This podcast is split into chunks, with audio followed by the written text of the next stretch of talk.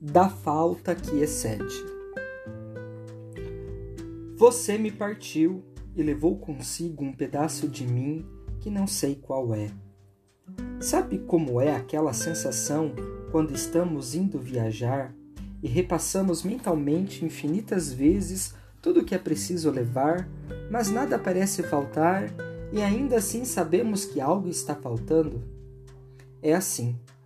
Retoma minha vida, os meus objetivos, os meus amigos, os meus sonhos, a minha rotina, a minha dieta, os meus desejos, o meu corpo, os meus trabalhos. Uma, duas, três, quatro, mil, dez mil, cinco milhões, quinze bilhões de vezes e tudo está aqui exatamente onde devia estar. Mas então, por que parece que algo me falta? Você nunca foi um pedaço de mim, eu sempre fui só eu mesma. Sempre estive solitária embaixo da minha pele. Você nunca pôde entrar nos meus pensamentos, nem se misturar aos meus neurônios. Eu sempre dediquei o meu sistema límbico a você, mas ele continuou sendo só meu.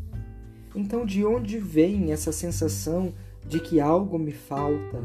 Se está tudo aqui, que bruxaria é essa que cavou um buraco no meu peito, fazendo faltar uma parte minha que nunca existiu? Sinto a sua falta como se eu estivesse tido em algum tempo um segundo umbigo, ou um sexto dedo, ou um pescoço a mais. Você era excesso de mim mesma. Você dava corpo aos meus excessos. Agora eu sou tão contida. Agora estou tão eu mesma como eu nunca lembrava ser. Que isso me dá repulsas. Não quero saber de mim como sou. Quero a imagem embaçada que você me dava. Quero quase acreditar que eu me misturo a você, mas no fundo saber que continuo sozinha em mim. Quero saber de um modo discreto que continuo sendo eu mesma. Não quero as minhas verdades tão escancaradas.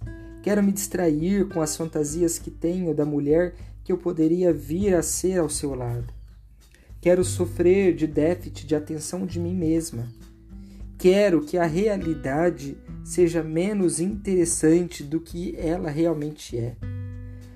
Quero acreditar que o tempo cura alguma coisa, quando você, quando na verdade sei que o tempo não cura coisa alguma. Ele só se oferece para que a gente faça alguma coisa com ele. Quero fazer algo com o tempo, nem que seja virar relojeira e ao e a, ou a repórter da previsão do tempo. Como você assida, ass, acidamente me sugeriu quando anunciava sua partida nas entrelinhas de um modo covarde. Quero acreditar mesmo que você anunciou a sua partida de um modo covarde e não que fui eu que me esforcei para não enxergar o que estava obviamente escancarado na minha frente. Quero pensar que não perdi tempo com você, que valeu a pena, que deu certo, pelo tempo em que estivemos juntos e que o nosso amor foi eterno enquanto durou, porque o eterno está na intensidade das coisas e não na durabilidade delas. Ainda que lá no fundo eu ache que isso é tudo blá blá blá de poeta. Mas quero, acima de tudo, te agradecer por trazer à tona todas essas sensações, porque nada diz mais de mim do que essa sensação excessiva de ser reduzida a mim mesma.